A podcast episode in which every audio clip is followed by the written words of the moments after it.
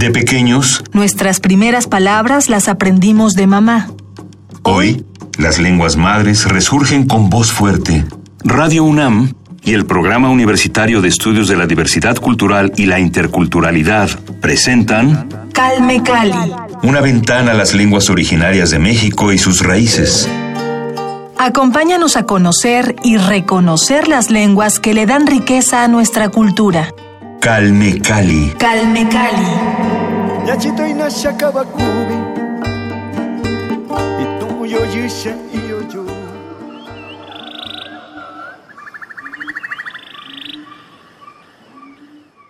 Bienvenidos a Calme Cali, yo soy Vania Nuche y en esta ocasión me da mucho gusto recibir en nuestra cabina al maestro Lorenzo Hernández Ocampo, quien nos va a hablar sobre la cultura tuño sabi desde la perspectiva de la biología.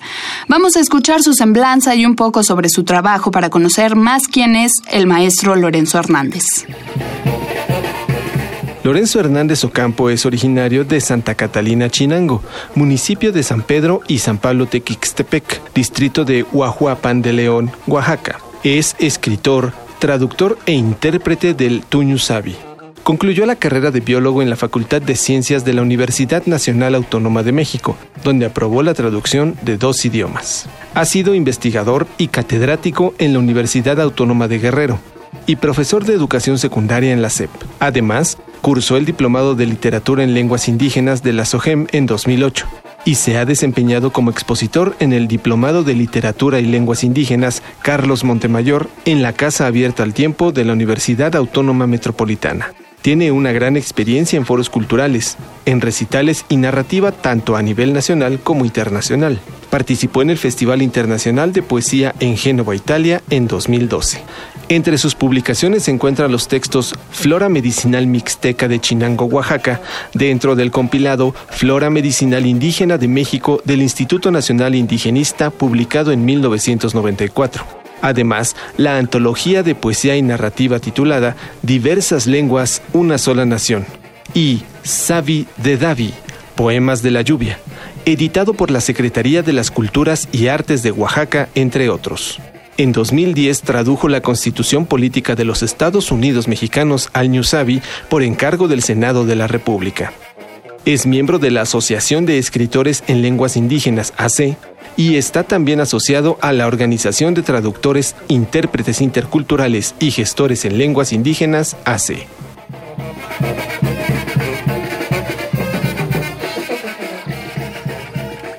Bienvenido maestro, gracias por acompañarnos en Calme Muchas gracias a ustedes. Las culturas originarias tienen un apego y tienen una relación muy distinta a la que tenemos el resto de los habitantes de México, digamos de, de una orientación más occidental. Ustedes tienen una, una relación más intensa con la naturaleza. Los pueblos originarios tienen, la naturaleza tiene significados mucho más trascendentales que podremos darles nosotros, ¿no? Entonces, en este contexto en el que usted decide estudiar la, carrera de biología, me gustaría que usted nos hablara sobre cuál fue la razón por la que usted decidió estudiar biología y cómo ve usted la proximidad o la segregación que han sufrido los pueblos originarios desde esta trinchera. Perfecto. Pues nuevamente, tono va anza Lorenzo en su campo ni kakunondo wa ka aida de Davi se yu kasabi ni ki sa anza toto onde conorenda to ondo. Eh, esta situación eh, de cómo se llega eh, para hacer una carrera, pues rápidamente comentaré de que yo a los 19 años llego a la Ciudad de México, eh, no hablaba bien el castellano como hasta la fecha, hablo más mi lengua materna, mi tunsabi, mi palabra de la lluvia. Entonces, 19 años era muy difícil eh, que me aceptaran en la escuela primaria para terminar la primaria. O sea, venía con el cuarto año de primaria. En la comunidad nada más sabía hasta el cuarto año. Entonces había que repetir varios años, pero hubo la oportunidad de, de mejor buscar y terminar la primaria. Llegamos a México, era muy difícil. En las escuelas primarias, nada más hasta 13 años, nada más. Eh, una maestra nos echó la mano, un internado, en donde nos dijo, vayan y modifiquen el acta de nacimiento, porque aquí los inspectores vienen y revisan el papeleo, el expediente. Y si ven que su hermano, me llevaba a mi hermano de la mano, tiene 19 años, pues nos corren, porque aquí nada más hasta 13 años. Bueno, fue así como nosotros este, pudimos pues eh, entrar en esta escuela y terminar, bueno, yo terminé el, el, quinto y el sexto año, pero pues había que trabajar también, entonces empezamos a buscar para el sustento, para seguir claro. estudiando. Pero como siempre era pues la lengua un, un obstáculo, así entre comillas, porque pues no nos entendían y no nos permitía a nosotros explicar, eh, eh, pedir, solicitar lo que se quiere. Bueno, pues a, a, se sufre porque pues empiezan también las, la discriminación y, el, el, el, ignorar a la gente que viene de campo, pues simplemente eh, no, nos no nos entienden y no nos dan el espacio. Nos abrimos cancha poco a poco, hicimos ya la secundaria, nos fuimos a la prepa y ya fuimos a la Facultad de Ciencias en 1968, cuando el movimiento estudiantil fuerte, Barro Sierra, el ingeniero, ¿verdad?, que nos echó, pues este, también participó activamente en esta situación. Ahí eh, ya empecé a trabajar, más bien ya estaba trabajando, pues ya hice mi carrera con más tiempo de lo debido y al terminar la carrera de biología, pues este, apliqué eh, un examen por oposición en la Universidad de Guerrero. Y bueno, me fue bien, me dieron el tiempo completo, una plaza de tiempo completo. Y la biología, el por qué la biología. Uh -huh. Bueno, es que allá en el pueblo yo veía que la convivencia con la naturaleza eh, era algo muy importante. La naturaleza es sagrada, la tierra es sagrada, porque nos permite eh, crecer, hacer crecer la milpa, eh, dar el maíz, el frijol, la calabaza, el chile, el jitomate. Entonces se tenía este concepto, y todavía se tiene porque se ha estado perdiendo, pero yo rescatando en mis tiempos libres, rescataba esta información que yo traía, y yo cuando veía a mi abuelito que en una visión de colectividad invitaba para cosechar la mazorca y ponía la mazorca en la sombra de un mezquite sobre unos cuatro o cinco petates, uh -huh. pero se invitaba a la gente y la gente ya sabía más o menos cuándo se iba a cosechar y llegaban. Eh, quiero decir que es una visión horizontal de los pueblos originarios, el tequio, el dar y recibir, la ayuda mutua, la guelaguetza, era lo que eh, eh, se tenía. Entonces, al terminar, porque pues ya toda la gente con su chiquihuite quitaban la mazorca, se llenaban los petates, se hacían los cerros y se paraba una milpa.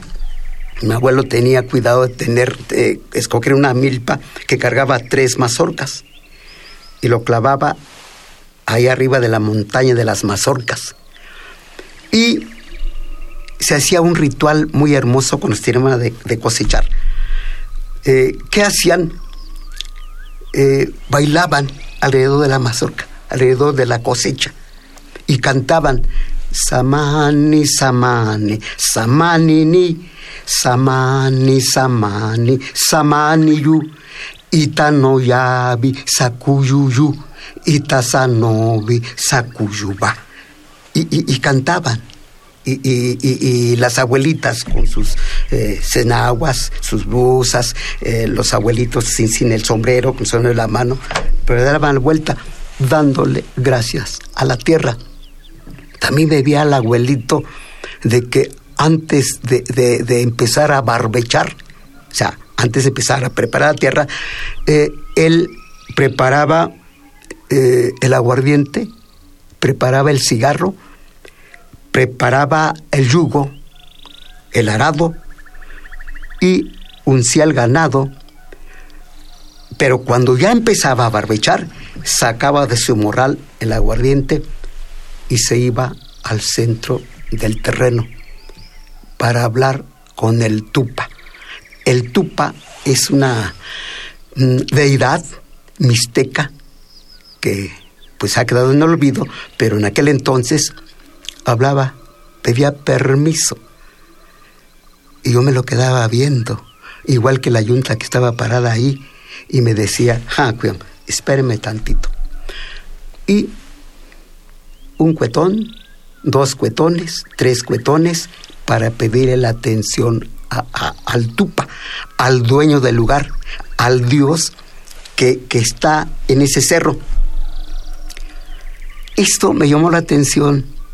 Yo cuando estaba terminando la carrera hice un trabajo como un reporte y bueno, pues me ganó una calificación, ayudó para mejorar una calificación y, y lo tengo aquí. Si no es inconveniente, leo este trabajo. Por favor, adelante, sí. Tu panduna y, y no diniyuku. Si asano, ka ansia mani nona y diniyuku. Ne na tupa. Na i nduna i tekusano. Na i shikatabi no no na kwa itu. Na kondabi na konona kisindabi ndo. Te na kondabi ni no. Niki ina yabi te nikada ba na ichivini te ni sa ana shina kwetong shina ndute ini te ni shina ino. Te ni sa kita ayunta te ni sa ana ni ka ana shitupa mainyo. Dua ani ka ana, dua ani kachina. La culebra de agua. El tupa es para los, las comunidades indígenas de la Mixteca Baja de Oaxaca una entidad que convive con el hombre desde su concepción hasta su muerte. El tupa puede ser bueno, malo o indiferente según el trato que recibe de los pobladores. Este ser sobrenatural es polimorfo. Lo mismo está presente en una roca, en el cerro, en un árbol, en un animal, en un pozo, o se transforma en un hombre o en una mujer. Se dice que es el espíritu de los antiguos dioses o al menos permite la comunicación de los hombres de estas tierras con sus antiguas eh, deidades. Accede a las peticiones cuando se implora. Por eso se le venera en ocasiones y mínimo se le guarda respeto. Su texto se llama Cotecui. la Cotecuí, culebra de la- culebra de agua. ¿Y cómo cambió em, su forma de pensar la naturaleza? Es decir, hubo un cambio cuando usted sale de su comunidad, llega a la universidad. ¿Cambió su, su forma de pensar, de, de concebir la naturaleza de acuerdo con lo que usted había aprendido en su comunidad? ¿Cambió al, al ser un estudiante de la UNAM? Sí, eh, yo me acuerdo a un concepto que dice eh, lo que lo que natura creo lo que natura provee Salamanca no da. Bueno, ¿qué es esto? Las aulas eh, son mm, espacios donde se tiene la oportunidad de ver el avance de las ciencias, o sea, eh, las enseñanzas. Pero en el campo también existen estas aulas que son aulas milenarias en donde los conocimientos que se heredan a través de la memoria oral están allí. Y el trabajo de un escritor, de un poeta, es precisamente salvar este acervo, sensibilizar al hombre. Somos, estamos hechos de lo mismo. No es posible que se haya una visión vertical occidentalista, egoísta. Yo y nada más yo. Este sistema globalizante pues está dañando nuestras culturas y nos estamos perdiendo. Por eso el trabajo de un poeta, de un escritor, es a salvar al hombre, a salvar a la humanidad. La UNAM tiene el sistema de becas para estudiantes indígenas, que al 2013 contaba con 850 alumnos pertenecientes a pueblos originarios que recibieron apoyos de esta beca, siendo los estados de Oaxaca, Puebla e Hidalgo los de mayor aporte de estudiantes de origen indígena, y son zapotecas, nahuas y mixtecos los que mayor presencia tienen.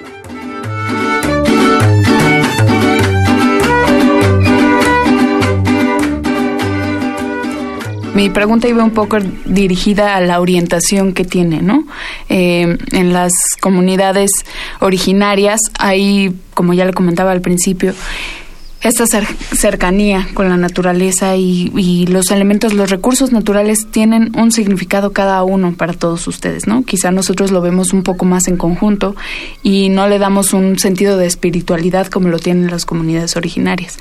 Entonces mi pregunta iba un poco eh, dirigida a eh, ¿Cómo se encontró usted con este panorama científico de progreso positivista que hay, digamos, en la educación académica, ¿no? O sea, en la universidad hay como una orientación eh, de progreso, que sí hay una carga humanista, en la UNAM nos la dan, pero es muy diferente a como la tienen en las comunidades originarias.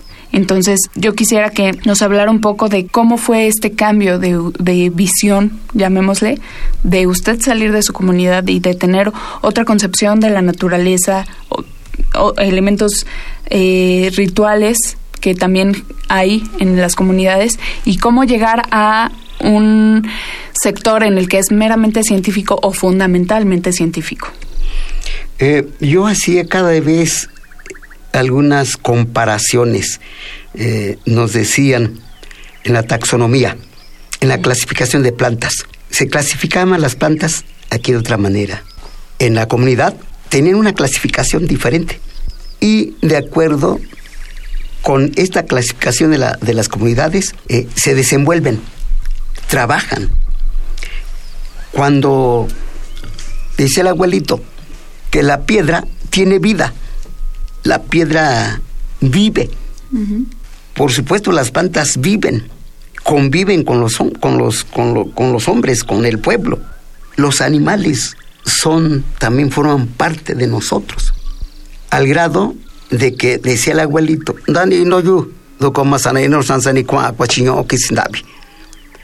si van a mover una piedra, háganlo con mucho cuidado, porque hay unos animales que están con sus críos y nos están ayudando. No sabemos que esos animales nos están ayudando. Vuelvan a poner esa piedra. Hay toda una vida. Cuando vayan a cortar una planta, pidan permiso primero. No maltraten como quiera la planta. Bueno, aquí la taxonomía, la clasificación toma en cuenta, por ejemplo, para llegar a familia, género, especie, van, hablamos de una planta, toman en cuenta la forma de la planta, sus flores, forma de las hojas, semillas, eh, frutos. Eh, bueno, ahí nada más hay tres categorías. Itia, yoto, teyotonano. O sea, pasto, hierbas y árboles. El pasto no tiene el tallo leñoso, el pasto. Es pasto puede crecer dos, tres metros, sigue siendo pasto. La hierba tiene otra forma de hojas, otra, otra forma de flores. Tiene esas características que lo ubican para que se hierba. Y ya los árboles, el yotonano, son árboles gigantes, leñosos, y, y tienen estas características. Ya había esta forma de clasificar a los vegetales, igual que los animales igual, igual. Pero no entendían a veces cuando, bueno, en mi caso me costó trabajo, para ver otras cosas que decían, otras cosas que hay que tomar en cuenta. Y, costó un poco de trabajo. Pero hay una relación después de todo. Nos permite a nosotros incorporar esta información y decir, ah, lo que querían decir, o lo que estaban diciendo, o lo que se perdió, ahí estaba ya. Y cuando usted decía, ¿cuál es esta diferencia de la universidad y el conocimiento y el campo? Pues yo digo que eh, siguen estando los conocimientos allá en el campo. Lo que pasa es que eh, no se brinda la oportunidad para ir investigando conforme a la lengua, conforme una visión, eh, una cosmovisión. Sí, ese es diferente. Y creo que es más bonito aquí, porque cada vez eh, cuando dice en las plantas medicinales, platican con la planta, hablan con la planta, van a buscar eh, las personas curanderas que se dedican a, que son eh, eh, pues los médicos de del pueblo, parteras sobre todo. Algo hermoso. Eh, cuando un niño está ya muy, muy mal, había que caminar varias horas para buscar al doctor, pero pues sabe el medicamento no funciona. Llega la abuela, no, mira, ¿qué estás haciendo con este niño en Mixteco? Nandu que dos cuando, cuando, na rodini yo te cago lo cacata, mira. Kuni insivisión con, te yucan ando shi, tupa. Tupa significa tu medicina, tu cura. Tupa. Bueno, es aparte de que es gobernante, deidad, es doctor cura, ayuda. La abuelita carga al niño con un huevito de gallina que él estaba pidiendo y en la noche ahí habla con el tupa. Le dice su sabi. Sabi es una filosofía, un discurso sagrado, un poema que le pide para que pues le revuelva la salud al niño. Kuni nini, kunde eni tabashime, kunde enanza yabe, kunde enanza kachibe, du ayabe, masaki dani doka, bashibe koto tobe, te bashibe chindebeño. Traemos este niño, no es posible que se deje ir, se tendrá que ir cuando el ciclo se cierre. Pero el niño llegó, llegó apenas, va a convivir con el pueblo. Devuelva la salud del niño, devuelva usted la salud del niño. Y, y el, el, huevito, ya que lo, lo, le dan este el masaje con el huevo, de izquierda a derecha, o de izquierda o de derecha a izquierda, y en cabeza tronco y extremidades. Uh -huh. Y dice, ño tendui, noche y día, tecuí teña ichi, viento y lluvia, eh, hombre y mujer. Hablaban así, pero después entendíamos que el universo, dicen ellos, doka ni no doka bashno. Dice la abuelita que a veces no entendemos qué está pasando, pero nos comportamos en una situación dualística, que somos a veces pasivos y somos impulsivos. Bueno, pues la, enfermedad se manifiesta conforme alguien está recetando o curando a esta persona. Pero las personas encargadas de esto saben perfectamente qué es lo que tienen que hacer. Y todo eso que les digo son narrativas, los convierto en poemas y, y esto, este trabajo lo mandé a un concurso en Oaxaca y me dieron la noticia que se iba a publicar y se publicó. Es este libro. Este ¿Cómo se llama el libro? Sabi de Davi, poemas de la lluvia. Esta forma de convivir, de ver el- el entorno, nos permite otra forma de, sentir, otra forma de comportarse. Pero, ¿qué cree? Que esto se está yendo. Esto se está perdiendo. Y ya no, nuestros jóvenes eh, les da pena hablar el, el, el, mixteco. Kakude.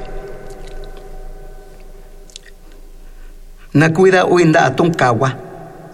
Sindo o de titi. Saya aquí. Nakutakayo tendukunde icha.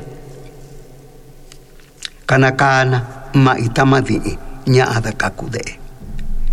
Shi nya tatan ua tonkawa. Kana shindo oña.